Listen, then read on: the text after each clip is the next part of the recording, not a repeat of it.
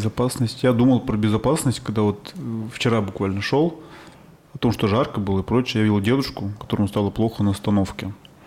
Деду было лет, наверное, ну, видно, что был очень немолодой мужчина. Он лежал, открывал рот, как рыба, и рядом хлоптали менты и какие-то люди. Я подумал, что вот надо поберечь себя и не ходить, наверное, по жаре. А слушай, а ты видел, что он лежит, ему было плохо, ты подумал, что он пьяный? Нет. Я просто часто, ну не часто, периодически вижу людей, которые просто лежат, и я просто пару раз обжегся над тем, что я помогал ну, людям, которые валяются, думаю, так, им, наверное, плохо или что-то еще, они просто оказывались пьяные угу. и неблагодарные. Ну, вот, вот буквально история просто, если конкретный пример. Иду я, значит, в кинотеатр, зима, холодно, иду один, потому что люблю периодически посмотреть фильм один. И смотрю, лежит мужик. А так-то холодно, минус там 15-20 градусов было. Я его давай поднимать. Я его поднимал там минут 10, наверное. Он в такой говнище был. И он в итоге нагрубил мне. Типа, блядь, это ебись от меня, я буду делать, что хочу. И вообще, я подумал, так-то... Я ему еще говорю такой, ну пойми, ты замерзнешь. Ну, как-то. И вообще ни в какую. И получается, что я 20 минут убил. Не помню, я позвал ли я в кино. Было не очень приятно, потому что он был вонючий все равно.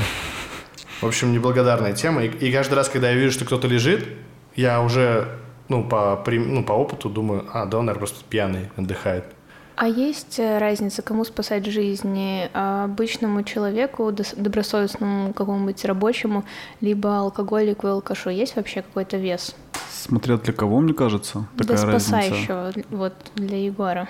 Для меня не вдруг, было... Вдруг такая ситуация, ты действительно спас человека, он был прилично одет, от него хорошо пахло, но на самом деле он был таким негодяем, там, каким-нибудь педофилом, может быть. Да, легко такое могло быть. Для меня, смотри, я готов был помочь пару, у меня просто не один раз такая ситуация была. Пару раз пытался помочь людям, которые, ну, мне казалось, что им плохо, а им было как бы норм. Скорее всего, даже если он замерз этой ночью и умер, ну, он сам это выбрал. Я что, я же не супергерой, я же не буду бороться за его жизнь, потому что, блядь, я, потому что мне так хочется. Нет, он, он, я ему предложил помощь, я поборолся и сдался, и все, пошел. А если бы он вкусно пах, и ему реально было плохо, он такой, спасибо, кстати, это Bosch. Bosch, босс, Хуга босс. Это про парфюм я. Я хотел сказать, что вообще вот когда вот видишь сцену с больным каким-то человеком, с умирающим, с кем-то еще, рядом с пьяным, я много видел этих сцен по долгу службы в свое время. То есть как люди ну, болеют, как они умирают и прочее. Я понял две вещи, что пиздец, его нельзя сыграть. То есть если человек не какой-нибудь супер актер, то есть обычному обывателю – он никогда не сыграет пиздец. Вот. И второй момент, как бы, когда человеку реально плохо, ты просто это сразу же увидишь. Ты, ты не, не подумаешь, что он как-то это э, притворяется, либо что-то еще. То есть это сразу видно, когда человеку реально плохо. Не соглашусь, знаю чудовищную одну историю близкой подруги моей. А, мама возвращалась с вечеринки, ударилась головой на личной площадке – дошла до дома, и дети ее, сын и дочь, они не обратили внимания на эту травму. И, в общем, к утру мамы не стало, и казалось бы, что это случайная травма, и не было никаких признаков, что ей плохо, она просто как бы была немного, может быть... Пьяна? Да, немного пьяна, но на самом деле вот как раз-таки вот этот инцидент с этой девушкой вчера на самокате, как было? Я гуляла с племянницей, на... у нас есть скейт-площадка, там разные рампы, и сидела компания подростков, они не пили алкоголь, но они были подвыпившие. И одна девочка забрала у мальчика самокат, она, видимо, не каталась и поехала, и упала прямо лицом в асфальт, и лежала. То есть достаточно долго она отключилась, потеряла сознание. И как только они побежали туда, я уже начала набирать скорую, потому что потеря сознания – это достаточно серьезный признак. Ну, то есть, ну, как да. бы это может быть кровоизлияние в мозг, и на самом деле не стоит недооценивать это. Но, в общем, девочка пришла в себя, испугалась того, что приедет скорая, и сейчас ее отругают. В общем, они... Отругают за то, что она типа пьяная? Да, могли? да. Она была пьяной? Она, она была пьяной, да. Сколько лет девочке было? Э, ну, мне сказали, что ей 21, но 21. она очень молодо выглядела. Я бы ей дала лет 16. Может быть, они испугались, что я подумала, что они как бы несовершеннолетние не пьют. Но на самом деле это же такая ерунда. Да я не знаю, какая ерунда. Ты малолетка, ты пьешь, начинаются какие-то там замуты со скорыми, с полицией, конечно, они там все испугались. Я имел в виду другой случай. Не то, что как бы там, то, что, ну, история про маму у твоих знакомых. Я говорю про то, что ты, когда видишь человека, лежащего на улице, вот ты можешь сразу понять, что с ним что-то не так. То есть это будет видно, что может быть он пьяный, может быть у него приступ, но ты в любом случае это поймешь. Что в итоге делать реально? А если, мне кажется, можешь ты понять, а можешь не понять. Помните, был, была такая картинка, там лежит человек, которому плохо, и идет э, там один, один человек рядом с ним, такой, ему помогут, потом идет второй, ему помогут, ему помогут, ему помогут, потом раз, и он типа умирает. Вот я реально не из тех людей, которых идет и поднимает всех этих сейчас э, людей, которым плохо, вызывает им скорую. Я иногда могу, конечно, это сделать. Тоже были варианты, когда я видел, что кому-то плохо, помогал, но и немало вариантов было таких ситуаций, когда я видел, что, возможно, кому-то нужна помощь, а возможно и нет, как бы я не знаю, откуда, ну ладно, другие люди помогут. Что это за люди такие? Они, у них какое более, как сказать, обостренное чувство справедливости? Э, как раз-таки это был или эксперимент, или это действительно э, случай был где-то в США, что во дворе дома женщина кричала о помощи. Это никто, был на самом деле да, случай. и никто не помог, потому что понадеялся, что другой поможет. вот И я- всегда об этом думаю, и я знаю, что это на самом деле геморрой для того, кто скорую вызывает, милицию, потому что ты как бы контактное лицо, ты должен оставаться там, ну, как бы на месте происшествия, но вот эти усилия, они стоят того, чтобы предотвратить какую-то большую трагедию, там, не для тебя, а для человека другого. Есть такая штука, вот ты правильно сказала про вот этот симптом, то, что не синдром, я как как это явление называется, эффект, не эффект. Короче, вот про эту девушку, ее, да, это был действительно случай, ее убивали около двух часов, эту девочку. Я могу сказать, недавно вот такая же была ситуация в России схожая, но там просто менты затупили. Они приехали, не открывали дверь, что-то там, хотя девушку там, ну, просто убивали. Вот, я что хотел сказать-то по поводу этих, э, господи, помощи людям. Э, Ведь надо знать, как ты помогаешь человеку, да? То есть что-то вроде первой помощи. Но опять же, я недавно слышал очень прикольную штуку по поводу того, каким образом можно самому пострадать, помогая другому человеку. То есть был, короче, проведен эксперимент там с детьми. Ну, не эксперимент, просто обучение шло в школе. Общем, э, аудитория, спортзал там лежит, мужик, короче, просто лежит. Там как-то кругом какие-то предметы разбросаны, и он просто лежит. В общем, что вы будете делать? Дети там подходят, там трогают, искусственное дыхание, нет, говорит, вы все мертвы, а что, говорит, такое его током убило? И, короче, замечают, что мужик лежит, а у него, получается, в руке оголенный провод. И он, короче, вот так вот. То есть, говорит, надо смотреть, говорит, что происходит, как бы, какими шагами потом, если увидите такую картину, что человек, например, ну, током его убило, то есть, как можно понять, по каким признакам все это дело. И опять, например, если у человека, грубо говоря, у него приступ эпилепсии, либо чего-то еще, ну, это первая помощь. То есть э, вот этот вот миф, то, что там ложку засунуть в рот, чтобы язык не проглотил и прочее, как бы все это чушь собачья. Кто-нибудь видел, как вообще, как эпилепсия выглядит? Не доводилось вам смотреть? Нет. Нет? В общем, у меня в школе была девочка, у нее была вот эта вот болезнь. В общем, э, я один раз видел в школе, когда произошло. Медсестра была грамотная тетка, она всех прогнала к херам.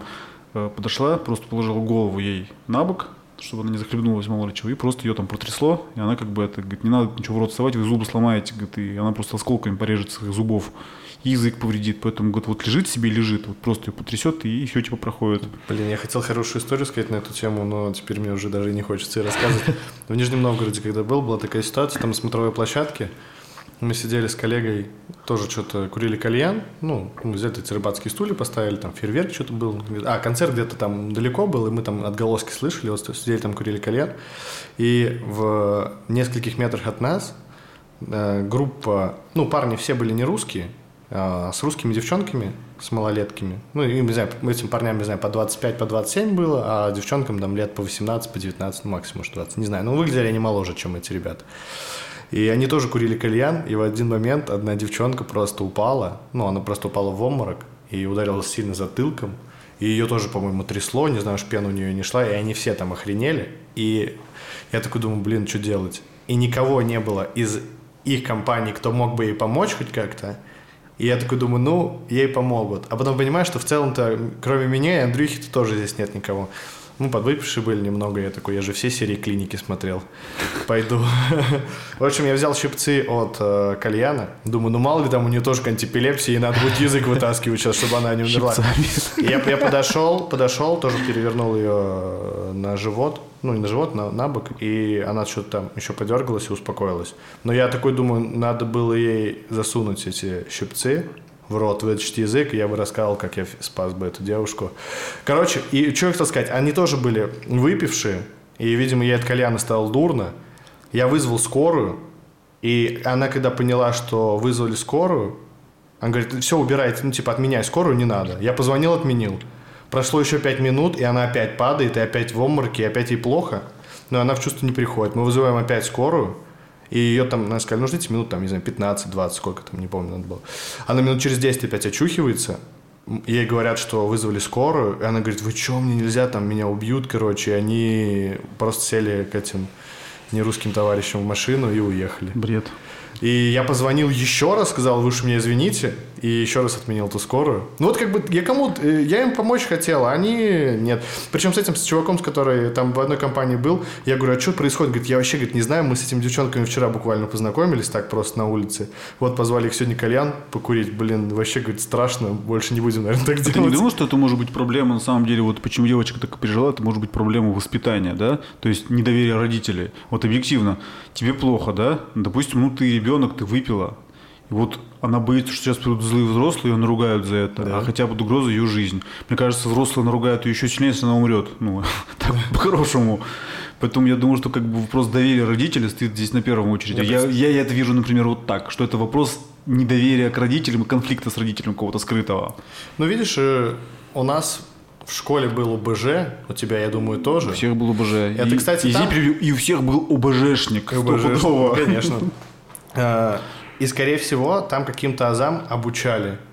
Но, ну, типа, как первую помощь, например. Была такая на ОБЖ? Я, блин, просто прогуливал периодически ОБЖ, когда понял, что это в целом урок неинтересный. Ты знаешь, как делать искусственное дыхание? Э, Нет. Может быть, и да. А вот если, например, возникнет ситуация, ты бы смог его сделать? Да, я думаю. А как оно сделается? Я не буду тебе сейчас рассказывать. Я могу сейчас сказать, а ты подумаешь, что я неправильно. Нет, Давайте нет. оставим, давай оставим это интригой, и у меня будет шанс на то, что я вроде бы Просто знаю. была приколюха, как бы, что не всегда надо делать искусственное дыхание. Нет, вопрос-то, если определить момент когда, Да. то я не смогу, а если сделать, то легко. Понятно, то Там, есть... ну как там, с языком вроде надо что-то. Французский поцелуй, это, по-моему, примерно та же самая тема. Я да? слышал, что... Главное как- пальцем работать. Я слышал, что здесь девушка можно уснуть. Кстати, слышали, недавно исследование прошло о том, что как бы выявили некоторые млекопитающие, почти все, в частности свиньи, э, их можно, они могут дышать через задний проход, то есть кишечником. Да, и, короче, на самом деле, я тоже думал, это фейк, я охренел, я загуглил это все, реально посмотрел, потом вышли еще пара публикаций, 9 плюс 1 и прочее, и да, на самом деле подтвердилось. То есть сейчас можно будет интубировать людей через задницу. И в период эпидемии коронавируса это очень важно, потому что, ну, часто же возникает проблема искусственной вентиляции легких, а вот тут, на, пожалуйста, тебе. Это все очень хорошо вписывается в теорию, где э, на самом деле вот мы думаем, что человек как бы осознательное существо, а на самом деле нами управляют бактерии, которые в нас живут, а мы просто как бы такой живой скафандр, в котором они обитают. Им И- все равно через что дышать. Они Это- захотят просто сделать дырку тебе в животе. Я смотрел же, смотрел передачу про то, где какие-то грибы делают зомби из муравьев. Да, Видел? они потом вылез- видел, видел, ага. Там суть просто в том, что периодически муравьи там и начинают есть какие-то грибы, потом эти грибы начинают прорастать в их моз- мозги и начинают сверху еще тоже прорастать, и они больше не управляют своим телом ничем, они в целом просто марионетки Муравь- этих грибов. Муравей, короче, в данном случае, он не хозяин этого паразита, а переносчик, а паразит, на самом деле, ему нужны птицы. То есть птицы видят муравья, они его хавают, и в итоге получается муравей. Это... И знаешь, прикол в чем, как бы, э, вот токсоплазмоз, слышали про такую болячку, наверное, да? Кошки, она еще переносят Расскажи токсоплазмоз. мне, я не это. Короче, токсоплазмоз это есть такие маленькие, есть такие микроорганизмы, токсоплазмодии. Плазмодии, короче, какие-то там плазмодии. Вот, их переносят кошки. А они их хавают, э, ловят от мышей, которых они съели. Фишка в следующем, когда вот этот плазмодий попадает в организм мыши, мышь это промежуточный хозяин. То есть она переносчик, она не хозяин. А хозяин тоговый кошка. Мышь начинает себя очень дико вести, то есть она теряет страх и ее тянет на запах кошачьей мочи. То есть э, вот кошки же они вот особенно, ну, они же стараются мочиться в одном месте, особенно домашние кошки, да, вот, которые в доме живут, ну, в частном доме, в частности, например. То есть они пойдут во двор, там у них свои нычки есть. Так вот мыши, они реально выходят на запах кошки. И кошки их и после этого он попадает к ним, и там уже живет у кошки, и все у него в порядке. Природа вообще удивительная штука по поводу этих паразитов. Их на самом деле много таких примеров существует. Какие-то лягушки есть, которых там тоже в цаплю попадают, то есть посредством того, что в нее попадает эта бактерия, цапля ее ест и получает его таким образом. Слушай, я недавно придумал, э, да придумал сюжет. Я, я придумал, помнишь фильм «Интерстеллар»? Конечно. ну да, мы же с тобой даже говорили об этом. Там чем закончилось? Тем, что этот, который персонаж Мэтью МакКонахи, он через э, черную дыру попал, ну, там, на другую планету, где у него там была уже дочь ста- Не, он старая. попал в измерение. Ну, в другое. измерение, да, где у него старая дочь и так далее. И он в итоге что, пошел искать э, девушку, которая пошла, все-таки нашла планету, Да-да-да. которая якобы пригодна, и начала там колонизировать. То есть у нее же были, я так понимаю, какие-то эмбрионы или что-то такое, что появились дети. И я придумал, э, есть же история о том, что людям здесь некомфортно на Земле, им все время то жарко, то холодно, то хреново, то там метеозависимы очень, вообще как-то плохо эволюционируем, плохо адаптируемся. Короче, человеку все время хреново. И потом, ну, и есть теория о том, что люди это просто пришельцы, они, ну, уже от- с какой-то другой планеты сюда. Я вот придумал, как это бу- было бы. Это как в фильме «Интерстеллар», получается, девушка вот эта при- при- прилетела на Землю, начала колонизировать, и в какой-то момент погибла, и там остались только маленькие дети, какие-нибудь приматы их подхватили, и у нас, и вот с этого момента начинается эволюция, где сначала пещерные люди появляются, потом э, появляются там, ну, как бы все это, это эволюция, э, наскальная живопись, потом, значит, там более современный человек, далее, далее, далее, и потом доходит до момента, когда планете происходит тоже пиздец, и они улетают на другую планету. И там происходит то же самое. У меня, когда ты сказал про детей, я сразу же подумал про прилетели мух вот после этого. То есть сразу же как бы тоже подумал об этом, да? да. А, и вот еще в, в той истории, которую я допридумал, там, получается, значит, в эволюции доходит ну, э, технический прогресс, и можно с помощью компьютера определить, сколько планет э, существует в галактике для того, чтобы человек мог туда, ну, пригодный по условиям. И они смотрят, говорят, типа, э, там, допустим, 30, 30 планет всего. И говорит, у нас осталась только одна. Говорит, почему? Потому что те 29 уже человек ну, Загадил, типа, загадил, да. да. Типа, получается, мы 9 29 раз так делали, потом просто в какой-то момент произошла херня, что человек, ну, который колонизировал, пытался, умер, и э, люди не понимали, что происходит. Есть еще такая теория о том, что люди, например, когда они живут на Земле в каком-то месте, то, возможно, они просто готовят плацдарм для другой цивилизации. Знаешь, как будто вот ну, полезные бактерии. Да, то есть да, они да. должны там высадить, там, флору там подготовить, там, удобрить. И вот в итоге после Видимо, этого... чуваки, которые нас сюда заселили, им пиздец, как нужен пластик на всей планете. Он такой, сейчас вот пустим туда людей, они, значит, там нам подготовят пластик. Вот когда пластика будет больше, э, ну, там, чем надо, то мы как раз заселим эту Я планету. уверен, что ты, ты сейчас это Карлина процитировал немножко иначе, да? Джорджа Я Карлина. не О том, знаю. как он говорит, почему, говорит, что за говорит, проблема? Говорит, почему говорят, типа, что у планеты проблема? Это людям пиздец, у планеты полный порядок в делах, все у нее хорошо. Почему считаете, пластик проблема? Может, планета хотела пластик в составе, и именно для этого завела себе людей, блин. Да. Я еще недавно шутил на тему того, что у нас э, вода занимает площадь Земли там типа на 80%, насколько конкретных цифр не знаю, а мы назвали ее Земля, а не вода. А потом я разогнал то, что на самом деле воздуха в пространстве больше, и мы не назвали планету воздух. А если уж разобраться, то ядро у нас из огня, и почему-то мы не назвали это огонь. И тогда был бы аватар, повелитель всех четырех стихий. Э, Да, у Карлина я слышал это по поводу того, что ну, у людей все заебись, и она специально создала людей, чтобы она раскидала пластик Я помню, недавно был день смерти Карлина, по-моему. Да, был. Ну, насколько недавно я не помню, но он то, что умер, он. Нет, недавно, буквально позже, в этом, не помню, где-то в какой-то соцсети попадали сегодня. В цитаты Карлина, по-моему, где-то в мае было, когда он умер. Джордж Карлин, блин, ты знаешь, кто такой Джордж Карлин? Ну, это Да, да, комик. комик американский, который много чего Много интересного рассказал. шутил. Но он был... Мне у него нравились очень выступления последние, где он уже был стариком. Мне нравились. Нравились. Где он э, придумал, ну, где он рассказывал, что быть, что стариком быть круто. Ты Да-да-да. можешь пукнуть, все умиляются. Типа... Все хотят помочь старому херу. Да-да-да. Это отличная тема.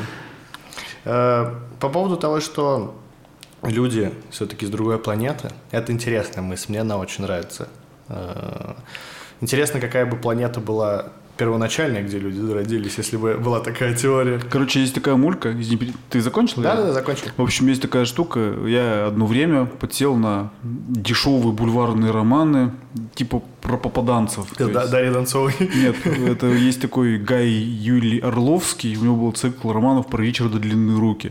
В общем, как с ним познакомился, мы были в деревне, в наряде, около двух месяцев. То есть находились, читать было совершенно нечего.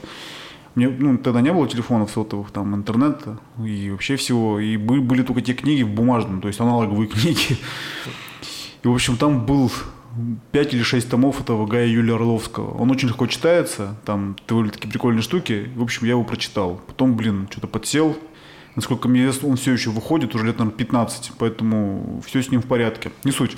Суть в другом. Э, в частности, там была такая мысль о том, что на Земле раньше была какая-то крутая цивилизация, которая умерла, ничего после себя не оставив вообще. То есть они настолько были крутые и продвинутые, что у них настолько были технологии не, не из каких-то материалов, а именно энергетические, угу. что то есть это как раз-таки вписывается в концепцию сейчас нулевых отходов. Они настолько типа прокачались в этом. Ни домов не осталось, ничего. Настолько экологичные они были, что они вообще ничего не оставили. Мы к этому потом вернемся, просто ты не забудь эту мысль. Я, мне есть что сказать по этому поводу, по поводу нулевых отходов, как бы этого. Так, давай продолжай. И, в общем, вот потом была вторая цивилизация, и, в общем, в итоге вот люди, да, это как, были как комнатные собачки какой-то супер крутой цивилизации. И вот они посмотрели там, знаешь, вот есть карги, культ карга, знаете выражение такое? Что такое культ карго? Нет. Ну, бытует мнение, что на островах Океании, там этих Соломоновых острова, Папуа Новая Гвинея, когда американцы стояли в войну, то есть им груз сбрасывали с воздуха uh-huh. на парашютах. И они их там собирали, как бы прочее. Папуасы видели, хранили, кто большие железные птицы приносят, короче, бросают да, еду. Да, да, да, В итоге они, короче, запилили себе аэродромы, прообразы, нарисовали форму себе с палками и ходят, короче, молятся этим птицам, чтобы они снова хавки сбросили. То есть, да, я слышал это, да. То есть, когда есть внешние атрибуты религии, а как бы, в общем, а все, а, а все работает немножко не так. И люди, они были комнатными собачками какой-то некой цивилизации. У них сохранилось это знание, и они вот как бы сейчас вот пытаются воплотить вот это вот. Сначала вот они вот одичали, знаешь, как кошку выгнали из дома домашнего, она там стала там с помойки питаться, мышек ловить, в общем, потихоньку развивалась. Вот. И вот таким образом люди развелись в то, что мы сейчас имеем. На самом деле все было немножко иначе. И по поводу нулевого потребления. Вот очень тему вот люблю. Нулевая, нулевая отходность. Отходность, виноват, да. Ага.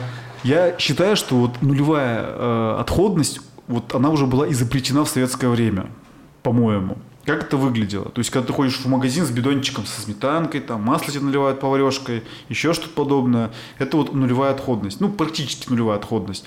И разумное вот это вот потребление, когда вот ты, например, отходы сортируешь и прочее, я считаю, что это хрень собачья. Почему я так считаю? Я объясню. Э, дело не в том, что ты отходы сортируешь так, вот как бы ты, ты можешь дома делать, что хочешь. Факт в том, что это все сводится на общую помойку, там вываливается. Да, я видел это, ехали тоже в Нижнем Новгороде, ехали что-то из Нижнего Дзержинска, приезжали свалку, и знаешь, как свалка выглядела? Куда вот реально эти все машины, mm-hmm. которые забирают из дворов, они, это просто большая территория, огражденная ну, сеткой рабицей, и туда просто свозят весь этот мусор, и он там весь ветром раздувается, и все эти пакеты, они в радиусе просто там 10 километров да. везде валяются, это все сводится в одно и то же место. А, где-то мне кто-то рассказывал, что в аэропорту такую ситуацию видели, что там были, а, получается, ты даже видишь контейнеры э, для раздельного, ну, для раздельного мусора, где пластик, бумага и так далее – человек, ты, он наполняется, и в, в аэропорту подходит человек, берет этот контейнер и сгружает все в одну кучу, и потом уже увозит. И кто-то рассказал, что скандалил, что это не ты мне понял рассказал? Э, не знаю. Я недавно в поезде у меня была ситуация, что э, были контейнеры для металла, для бумаги и для пластика. А у меня был какой-то мусор, в общем, который не подходил под эти три э, категории. Я стояла, тупила, и женщина говорит, да ладно, забей, девочка, я все равно я в один пакет это все выгружаю. Ну... Это расстроило меня. На самом деле, э, вот Сестра моя живет периодически во Франции, и у них э, возле дома, э, у них это обязательная функция, что раздельный мусор очень строго. Э, приезжает машина, и если ты вдруг, допустим, закинешь какую-нибудь пластиковую бутылочку в контейнер с картоном, то тебе сделают замечание могут не забрать на следующий раз твой мусор. Если ты все делаешь правильно, тебе клеют наклеечку специальную, знак отличия, как бы поощряющий. Извини, я не понял, там у каждого индивидуальный контейнер, как они Это могут... частные дома, частный сектор. А, то есть частный сектор, все понял. Я да. думал, что многоквартирный дом, ты как тебя могут там отследить, что ты такой нехороший, да, если там это частные дома, дом. Это, на самом деле забавно. Деревня, она выглядит, э, мне кажется, она выглядела так 200 лет назад, 300 лет назад и сейчас также. То есть внут, э, такие одноэтажные, двухэтажные домики, Э, брусчаточка, но внутри вполне современные квартиры, и вот такие дворики там на 3-4 хозяина, и возле них стоит, э, стоят эти мусорные баки, и тебе клеят наклеечку, и ты как бы, вот Саша у меня гордится тем, что у нее очень много наклеечек. Ну это круто. Нет, знаешь, Коммунальные вот... службы сами заинтересованы в этом. Если вот на этапе сортировки, когда вот продумать всю цепь, сортировки этого отходов, как они у тебя будут работать. Это будет вообще замечательная идея. Э, потому что я много смотрел Варламова, естественно, кто же его не смотрит, по поводу, как в Японии это все происходит, сортировка этого отхода. Там, да, там классно, там до 50 видов мусора они сортируют. То есть, грубо говоря, чтобы было понимание, картофельные чистки в одну, а морковные в другую, да, вот в таком формате у них там это бывает. У них там куча пакетов стоит, они показывают эти дома, все это сортируется. Это все, конечно, очень замечательно. Кстати, знаете, да, что не весь мусор принимается? Вот. Конечно, не весь перерабатывается. Иногда переработка пластика, она также больше ущерба э, несет э, окружающей природе. Очень много мифов э, и таких, ну, как сказать, неоднозначных вещей, вообще связанных с зеленой экономикой, но пока нас не припекло, может быть, нас это не так волнует. Ты знаешь, я не думаю, что зеленая экономика когда-то начнет работать. Я тебе объясню, почему. То есть нет таких технологий. Ну, мы же все любим математику, да, надеюсь, считать. Давайте, Чуть-чуть. зеленая экономика, вкратце, что это? Зеленая экономика – это экономика, которая построена на, первое, возобновляемых источниках энергии, где все отходы, которые производятся, они не причиняют вреда экологии. То есть вся зеленая экономика строится на том, что вред экологии не причиняется, и все источники энергии невозобновляемые. Ну, если все упрощать. У меня есть один аргумент в пользу того, почему зеленая экономика может работать, или хотя бы не зеленая экономика, а ее фальшивый аналог, тем, что люди сейчас, потребители, они становятся более осознанны, и для них, как для потребителей, важно, чтобы, допустим, на зайчиков не тестировали косметику, а, чтобы твоя, твоя одежда была создана из переработанных материалов. Для них это как бы такая индульгенция, то есть они для себя покупают продукт, они понимают, что они вносят вклад вот в эту всю вакханалию э, против экологии. Uh, но для них важно, чтобы это было, ну, как бы они чуть меньше снижают вот свое влияние негативное. Я считаю, что... И а. поэтому бренды крупные, они играют на этом. Как бы весь этот гринвошинг, но а сейчас-то в эпоху расследований как бы сложно скрыть, э, как твое производство действует, и поэтому они действительно э, переделывают процессы так, чтобы они были ну, более-менее эко-френдли. Скажи, почему мы не работает? Ты так и не договорил просто. А, ну, я исхожу из того, что зеленая экономика не может работать по тому, ну, как, энергоемкость производства. То есть, чтобы зарядить одну батарейку, ну, просто электричеством, надо потратить много энергии ветра, там, солнца и всего такого прочего, ну, чтобы у тебя все работало. Потому что у нас понятно, что в зеленой экономике, энергетике все это работает на электричестве, которое заряжается там солнце, волн, всего такого, что как бы не вредит экологии. Чтобы зарядить одну батарейку путем солнца, волн, там, ветра и всего такого, потребуется гораздо больше этих самых волн, чем с аналогичным выхлопом будут с газа, с того же, да, с газовой электростанции или там с чего-то другого. Есть варианты гидроэлектростанций, которые строятся, они, да, они там, может быть, что-то не вредят, они нормально помогают зеленой энергетике, но все равно они не такие крутые. Для нас, к сожалению, это не особо актуально, на нашем веку точно ничего не произойдет хорошего в этом плане, я думаю. Вот э, история о том все-таки, я был в Тольятти недавно. Там очень красивая набережная, очень красивая. Там реально стоишь, как будто океан, как будто на море. И горы очень красиво. И там просто было столько мусора. Были забитые мусорные урны. И они, то есть, были через край, а рядом с этими мусорными урнами был мусор примерно раза в четыре больше, чем в эту урну помещалось. То есть все в мусоре там было. И никто его не убирал из администрации и так далее. Я подумал, надо бы развалить администрацию. Мы написали в наших социальных сетях, ну вот именно в тольяттинских СМИ, что я пофоткал, отправил видео, что какого хрена в администрации ничего не делают, почему этот мусор, почему его не убирают. Я говорю, да даже если вы сейчас скажете, что это люди, свиньи, что они так делают. Но они все равно пришли туда с мусором. Они как бы его, да, не забрали, они хотели выкинуть его в урну, но урна была элементарно переполнена, и, скорее всего, там несколько дней просто этот мусор никто не вывозил. Поэтому люди-то, может, и свиньи, но почему администрация как бы не, не мониторит вот эту всю ситуацию? И буквально через дня 4 я приехал на эту набережную, и этот мусор убрали, но там все равно вокруг было куча мусора, потому что на ночью приезжают люди на приорах, да, постоять, попить пиво, и они просто, хоть и урны были, ну, пол, ну не полны, а, наоборот, пусты, они все равно выкидывали этот мусор не в урну, а просто так. Поэтому даже какой бы мы экологический там, какие бы экологические процессы сейчас не происходили, все равно планете пиздец, потому что люди в основном мудаки. А то, что Полина говорит, что люди в принципе сейчас думают о том, что нужно меньше поглощать там э, чего-то, чтобы все было экологично, что предприятия становились более экологичны, потому что это якобы как бы тренд, последних лет. Но происходит так, у тебя производство пиздец какое может быть не экологичное, ты э, каким-нибудь методом добиваешься уменьшения там, загрязнения на 1%, и ты становишься сразу экологичной компанией, хотя выбросы там любого дерьма в атмосферу или там химикатов, ну, например, твои химикаты стали на 1% экологичны, но ты все равно их продолжаешь вливать в океан там или в море или так далее, и поэтому ты считаешься как бы молодцом.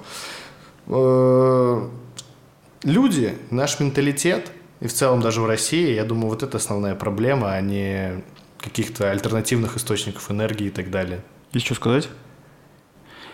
Помнишь, э, была такая история про Нью-Йорк конца 80-х, когда пришел Джулиани, стал наводить mm-hmm. порядок. То есть там был бардак, в метро развал, там граффити, всякие раздолбайства и тому подобное. Он в итоге сказал, что давайте мыть метрополитен. С этого начнем, с мелких. Они смыли граффити, они снова появлялись, потом его мыли, потом в итоге оно стало пропадать. То есть теория разбитых окон в действии. Да. Вот. Я вот думаю, что если, например, э, э, коммунальные службы или кто-то еще, они будут регулярно убирать за людьми, которые там приезжают на приорах, то в этом случае они рано или поздно осознают, что ты приезжаешь в чистое место, в хоро... Вот согласись сам, что ты приехал в хорошее, красивое, чистое место, да, убранное. Ты же не будешь в этом месте гадить. Вот просто так вот, потому что ты скот. Ты, скорее всего, ну, бог с ним, ты, ну, не ты там, упоротый скот, накидал мусора в первый раз, его убрали. Потом приехал, как бы все классно, все чисто. Люди, ты смотришь, что рядом стоят, они забирают мусор в пакетик, ты его тоже унесешь. Ну, чисто теоретически, возможно, так и будет работать. Слушай, ну я, даже я осознанно к этому стараюсь относиться, но я нет-нет, какую-нибудь жвачку выкидываю на асфальт, вообще не думаю о том, что... О голубях, которые ее склеют. Да, вообще не думаю. Слушай, а, пойми, дело не в том, что я об этом не думаю, или меня, например, это не парит. Я просто иду, что-нибудь задумался, и это рефлекторно раз выкинул жвачку изо рта. Просто она мне помешала, а я был в каком-то мозговом вымыслительном процессе и просто все выкинул ее. Потом думаю, блин, я выкинул жвачку, но я уже так далеко прошел, я думал, я же не буду за ней возвращаться, как бы, что, администрация пусть убирает. Я тоже грешу, я постоянно иду, так плюю жвачку, и мне честно да. долго она пролетит. Да, бычки из машины я выкидывал, пока вот, у меня была другая машина, я курил в ней, и я выкидывал бычки, потом, когда перешел на другие, там, средства нагрева, я начал их складировать, эти бычки в машине, и такой, ладно, потом выкину. И у меня столько в итоге вот этих, э, как это, стиков оставалось. Слушайте, я как-то э, каталась на велосипеде, и была такая трасса, я ехала долго по полю, жевала жвачку, и потом въезжала в лес. И у меня не было возможности никуда его выплюнуть. И я так просто сопротивлялась, но я уже не могла ее жевать. В общем, я выкинула ее, выплюнула прямо перед лесом. И как только я, э, значит, въехала в лес, началась какая-то просто чернь, какие-то топоты, мне казалось, какие-то э, кабаны за мной бегут. В общем, я еду... Лес тебя решил наказать. Прям передо мной упало гнездо с птицей, которая начала орать, там змеи. В общем, я подумала, что я прогневала бога леса. И по поводу принципа разбитых Подожди, стекол. ты забрала жвачку в итоге, да? Нет, я не забрала, я ехала просто Ничему тебя не научил бог леса. Ну, больше я так не делала. В смысле, я на тот момент тоже как бы не мусорила, старалась. А, по поводу теории разбитых стекол, да, то есть если как бы в здании появляется одно разбитое стекло, то в скором времени там появляются и другие разбитые стекла. Да. Я по этому принципу дома пытаюсь наводить порядок, чтобы э, ну, другой человек, с которым я живу, он тоже более бережно как бы относился к порядку, и это действительно работает, ну, на самом деле. Есть теория драных носков, слышали про нее? Ну-ка. То есть, если один носок порвался, и ты его не выбросил, у тебя рано поздно все носки порвутся причем и ты выбросишь гораздо больше носок. Это какая-то мистика? Нет, это просто логика, это математика. То есть, ну, если у тебя носки, например, ну, если, конечно, у тебя не разноцветные, ты угу. такого не случится. Но если, например, ну, у всех же обычно носки черные, там ну, чаще всего бывают ну, черные, там белые, какие-нибудь серые. Ну, типа одинаковые. Одинаковые, ну, просто да. покупаешь много, 10 пар одинаковых Да, носков. и в итоге, короче, ты будешь рваться одна пара, ты один носок не выбрасываешь. Да. Один, просто реже его просто, одеваешь. Просто его оставляешь там, он там лежит, в итоге у тебя потом куча вот так вот получается, половина носков драных, половина нормальных. Вот, и они тоже Ты выбрасывают. А я думал, слушай, а я думал, это потому, что из-за того, что у тебя один носок дырявый, ты начинаешь другие носки носить чуть чаще, потом он рвется, ты начинаешь опять носить. А если носить дырявые носки, то все равно они все порвутся. Ты ломаешь систему. Да. Ты ломаешь систему, Ребята, да. носите только дырявые носки, ломайте систему. Да, носки. Да ладно, а что? Вот, кстати, по поводу дырявых носков. О чем мы договорили тему вот эту экологичную? Я хотел уточнить по поводу Давай. все-таки вот эко-френдли людей. Я, честно говоря, я, я их очень не люблю. Я считаю, что Greenpeace это террористическая организация зеленая, потому что ну, это вообще кошмар. Они делают совершенно ужасные вещи под эгиды того, что мы защищаем зайчиков, там, чтобы не паслись на лужайках. И в итоге, получается, они реально приносят довольно-таки ощутимый ущерб. Причем Greenpeace всегда действует в интересах какой-либо группы финансовой. То есть они просто меняются, на ходу меняют свое мнение, как бы вся эта их пропаганда там, защиты животных – это полный фуфел. Ну вывод какой? Пластик топ, Целлофановые пакеты ништяк. Я думаю, что, знаешь, сейчас же придумали какую-то технологию разложения пластика, да? То есть он в течение там полугода какие-то бактерии жрут, он там... Реально есть такое? Да, есть. Но в России, мне кажется, не скоро появится. Нет, это везде есть, просто как бы это очень дорого, насколько я помню. Какие бактерии читал. селить? Они какие-то ямы создают особые, не ямы, какие-то среды. У нас там они ямы создают особые в, на российских дорогах, это у нас такие херовые дороги. Зато меньше пластика. Меньше пластика. Правительство могло бы так оправдываться. А ты имеешь в виду, где они создают? В, в атмосфере? Нет, они создают как бы какие-то емкости, не знаю, в грунте, там, в, в общем, их называют ямы, эти uh-huh. штуки. Там в этих ямах лежит пластик. Мы пока не в пробном формате были, но, в общем, показали, что там у них тут тонну пластика уже разложили за два или три месяца, не помню, за какой-то короткий период. То есть, в принципе, если в прогрессе сделать, то несколько десятков тонн пластика, ну, можно будет разложить. А потом... Короче, надо возвращаться вот к совковскому методу, когда ты идешь в магазин с авоськой, и тебе наливают в одну и ту же тару постоянно. А потом ты говоришь, э, деньги, а мама, мама деньги в бидоне оставила. Да-да-да. Знаете, сейчас в последнее время вот пошла такая мода дрочить на Советский Союз. Вы как к этому относитесь вообще? Что ты имеешь в виду? Ну, то есть, что все начинают вспоминать, как хорошо было в Советском Союзе? Да. Да-да. Слушай, у нас подкаст в основном состоит из того, что мы вспоминаем, как было раньше, было ли это прикольно, а потом анализируем. Причем я думаю, что, как ты говоришь, те, кто дрочат на Советский Союз, в общем-то, в Советском Союзе практически не жили. Абсолютно никогда не жили. А это есть, как, кстати, как это называется, это явление, я не помню как точно, когда ты скучаешь по тем временам, в которых ты не был. Вот у меня с такое с 80-ми. И мне кажется, я пару раз видел пару серий на СТС 80-е, где играет этот Рома из э, сериала «Букины». Помнишь? Нет. Был «Счастливы вместе». Ну, я знаю Букиных, я не помню сериала ну, этого. Ну да, ну «Счастливы вместе» сериал. Не, не, я помню. Да. И там был такой сын у них, нет, я, я, я понял Рому Букина, да, сын да, Гены да. Букина. Да, я да. просто не, не смотрел сериал на СТС. Да, ну, короче, я тоже не смотрел, но я вот э, пару раз натыкался, и там прикольно показаны были эти 80-е, и я такой, о, о мне, видимо, понравилось бы 80-х. Ну, может и нет. И у меня есть какое-то чувство ностальгии по этому поводу. Хотя я думаю, что если бы я сейчас оказался в 80-х, там, без смартфона, без карты... Ну, там уже другие приколюхи были. Был бы счастлив. Да, возможно. Только канал то есть тебя уже никак не отследят. На свободу, мне кажется, больше было. Но не про вообще советское общество по поводу свободы, потому что вся свобода не то, что была, конечно, загнана в подполье, она была примерно как сейчас, вся свобода. Я вот на самом деле, я не люблю Советский Союз, я объясню, почему я его не люблю. Мне не нравится вся эта идеология дурацкая. Я там жил, в отличие от вас, чуть-чуть. Вот, и я припоминаю как бы эти очереди идиотские, эти пайки хлеба, эти талоны, всю эту чушь, то, что когда экономика стала рушиться, и, в общем, ничего там хорошего не было. И опять же, как бы вся вот, вот эта вот идеология, где вот, знаете, вот эти люди с еблами в экране, на серьезных щах несут какую-то хинею, блин, ну, в принципе, как сейчас. Да. Это всегда отвратительно. Ну, так вот, по поводу Советского Союза и свободы. Вот э, можно было говорить на определенные темы. Можно было говорить на любые темы, в принципе, но не очень громко. А что было с э, проституцией в Советском Союзе? Она была. Знает? Прекрасно она работала проституция. Нелегально, нелегальная эта тема или была случайно? Она, она и сейчас нелегальна. Я просто э, попросил своих журналистов подготовить материал ну, в Толетинском СМИ на тему как раз проституции.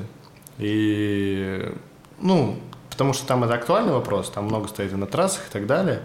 И я говорю, надо разобраться, как, ну, снять проститутку, узнать у нее, как до такой жизни докатилась, Почему?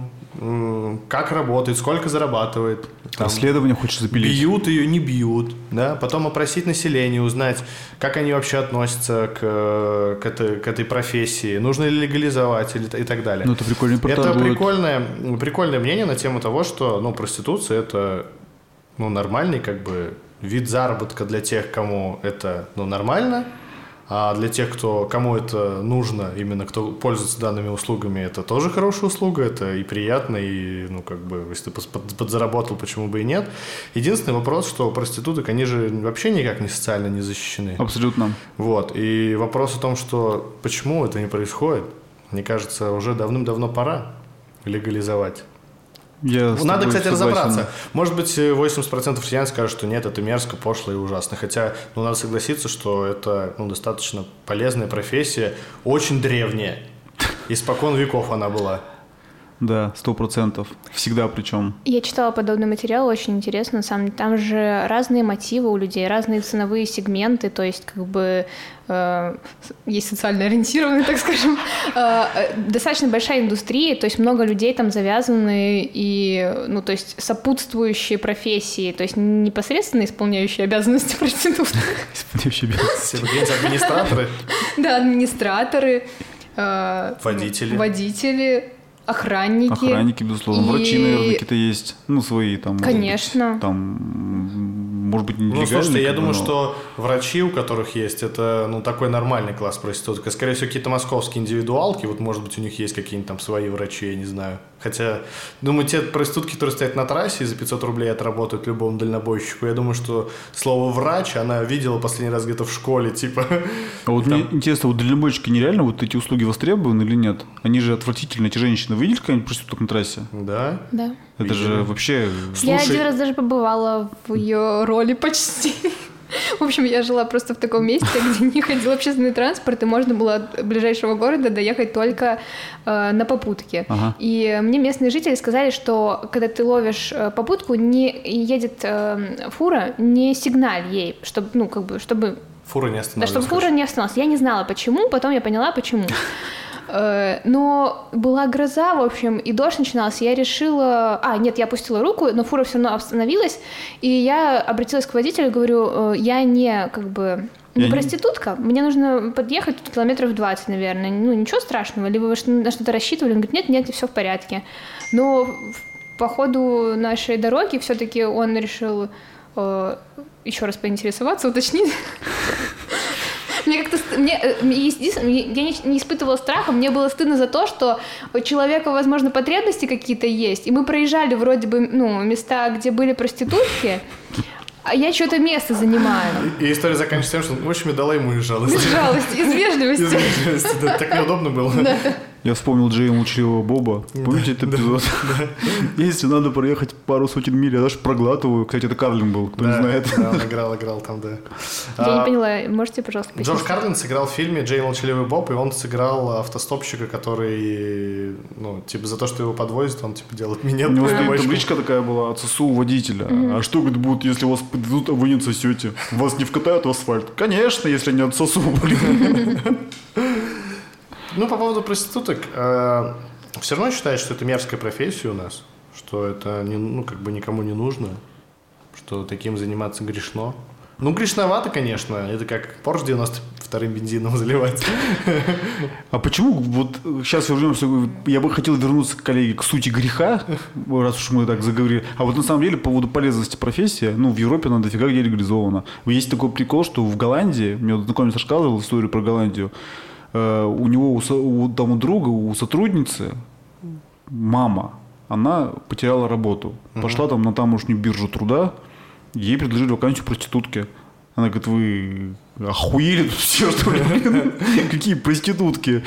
В итоге, короче, э, разобрались, и сейчас по голландскому законодательству эту вакансию, как бы, она не предлагается, как бы, только по запросу. Блин, прикинь, есть она реально предлагалась э, она как предлагалась. Это- труда? Смотри, э, более того, у них они платят налоги совершенно официально.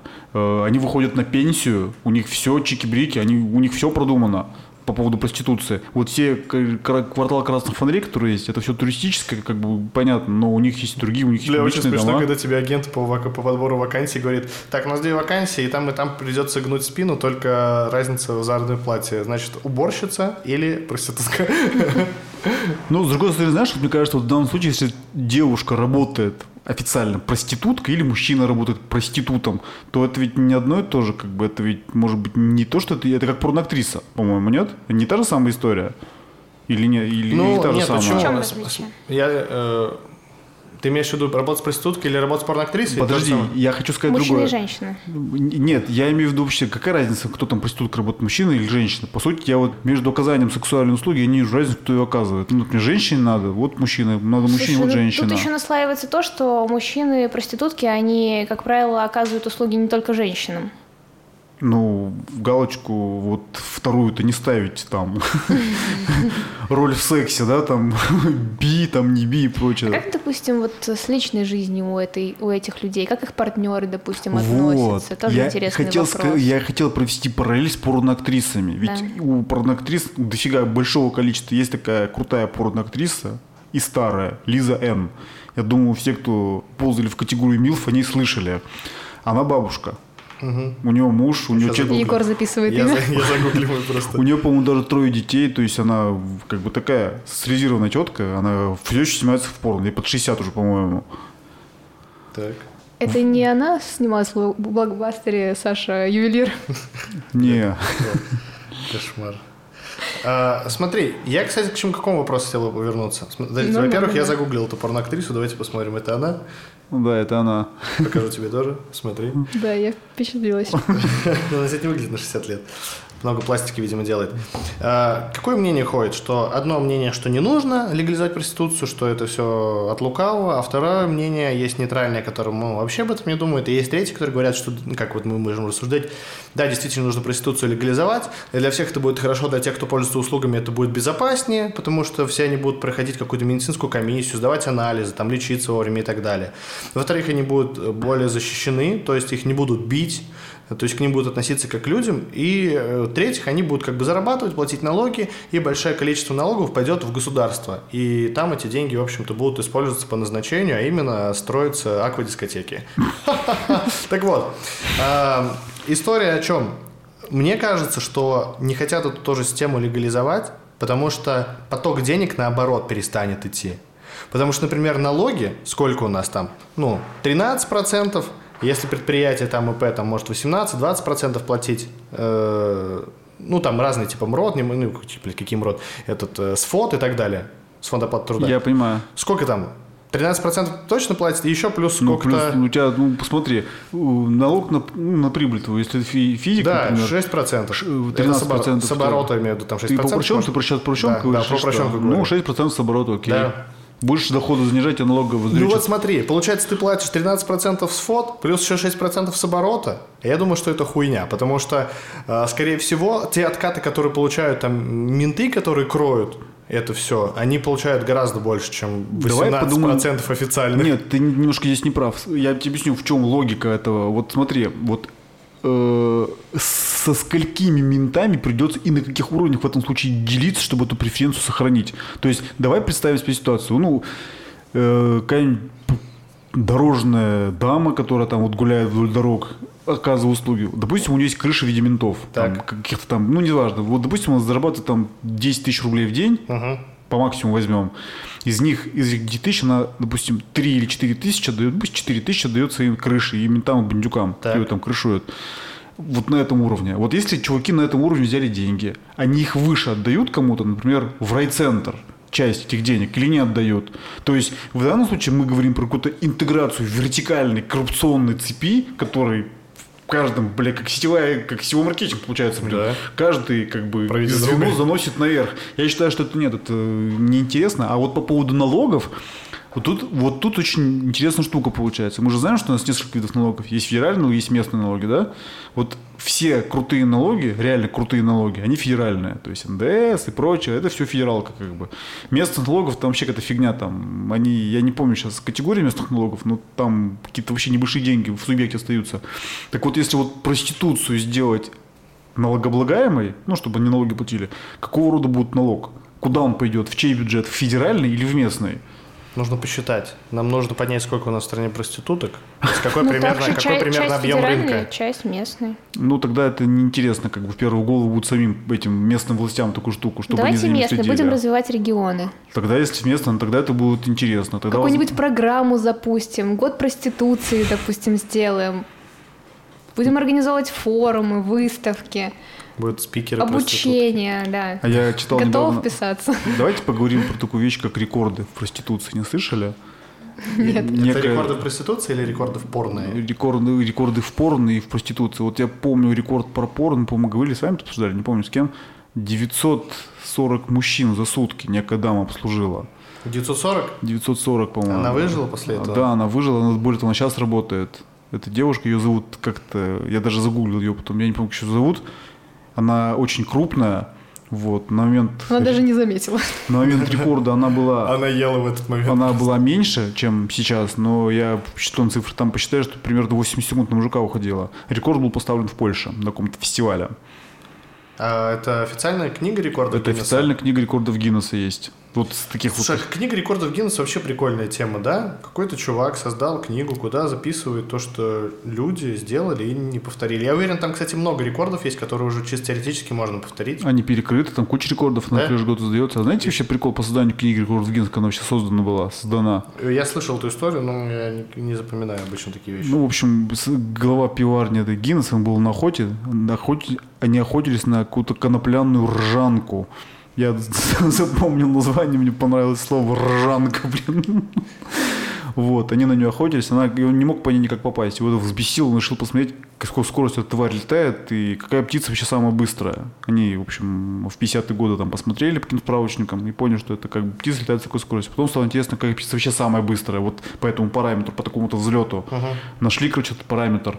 Потом стало интересно еще там много чего другого. И вот таким образом книга рекордов Гиннесса была, в общем, создана. Блин, прикольно. Она, кстати, Интересная история, я причем никогда не ассоциировала пивоварню Гиннесса и книгу рекордов да? Гиннесса вообще, Это да. Вот. Ой, таких много э, примеров, которые этот звезды Мишлен, которые присуждают ресторанам. Да. Это реально шинная компания, которая создает шины. И вот этот вот чувак, Человечек. который человечек, который дут, и вы видели Мишлен, это реально звезды Мишлена вот этой компании. Да, А я думал, что это какой-то сверх там Ресторанный какой-то крутой, да? Да, А это они, сделали просто в свое время, сделали, эта компания сделала путеводитель Да. по классным э, ресторанам, по-моему, там, не знаю, Франции, где, или что-то, ну, где-то в Европе, и потом это начало распространяться, и рестораны начали получать звезду Мишлен, э, и это стало престижной премией. Это знаешь, как у нас бы стал какой-нибудь Не Нижнекамск шина. не, не, не, не, не, не, знаешь, не- даже не Нижнекамск шина, а какая-нибудь вот наш российский бренд, я не знаю, звезды пятерочки какие-нибудь. Тебе делают звезды пятерочки, потому что там что-то сделал. Вот мы говорили про машину времени, и мне кажется, что это все равно вопрос того же самого времени, когда ее откроют. И я думаю, что, например, это если это будет через 100 лет, через 200 или через там, 1000 лет, интересно, как бы вообще вся эта тема монетизировалась. И лично я думаю, что через, например, это время продавать билеты на машину времени мог бы спокойно Aviasales, ну, потому что Aviasales – это лучший способ найти авиабилеты сейчас, а в будущем еще и билеты на машину времени. Классно. Да, нормальная тема. Отлично. Ну что, ребят, спасибо, что пришли. Это был что подкаст. С вами был Егор Щербаков, Артем, он же Артем Come on Big Baby Tape, Артем Хряков и э, Полина Пономарева. Всем пока. Пока. Пока. Э, подождите секундочку, можно перезаписать прощание? Я просто твою фамилию не сразу вспомнил. Ничего страшного.